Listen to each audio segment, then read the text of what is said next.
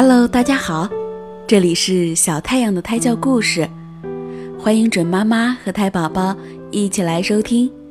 今天我要给大家讲的故事是挤牛奶的姑娘。有一个挤牛奶的姑娘叫多莉，一天她挤了满满一桶鲜奶，把牛奶桶顶在头上，要去集镇卖牛奶。等卖了牛奶，多莉就有钱去换回很多东西了。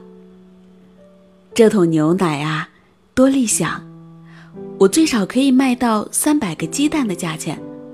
如果有三百个鸡蛋的话，除去意外损失，能孵出二百五十只小鸡。当然，这只是最保守的数字。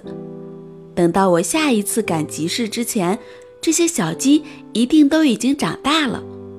在鸡价涨得最高的时候，便可以把这些小鸡卖了。如果所有的小鸡都能换成银币，那我就拥有不少零花钱了。多莉继续想着，到那时，我可以用卖小鸡的钱买漂亮的衣服，还有帽子和丝带。既然我穿得这么漂亮，我就可以去参加舞会了。想入非非的多莉情不自禁地把头摇动了一下，结果牛奶桶掉了下来，牛奶全洒了。可怜的多莉，鸡蛋、小鸡、衣裙和其他的一切全都跟他告别了。好了，今天的故事讲完了，感谢大家的收听。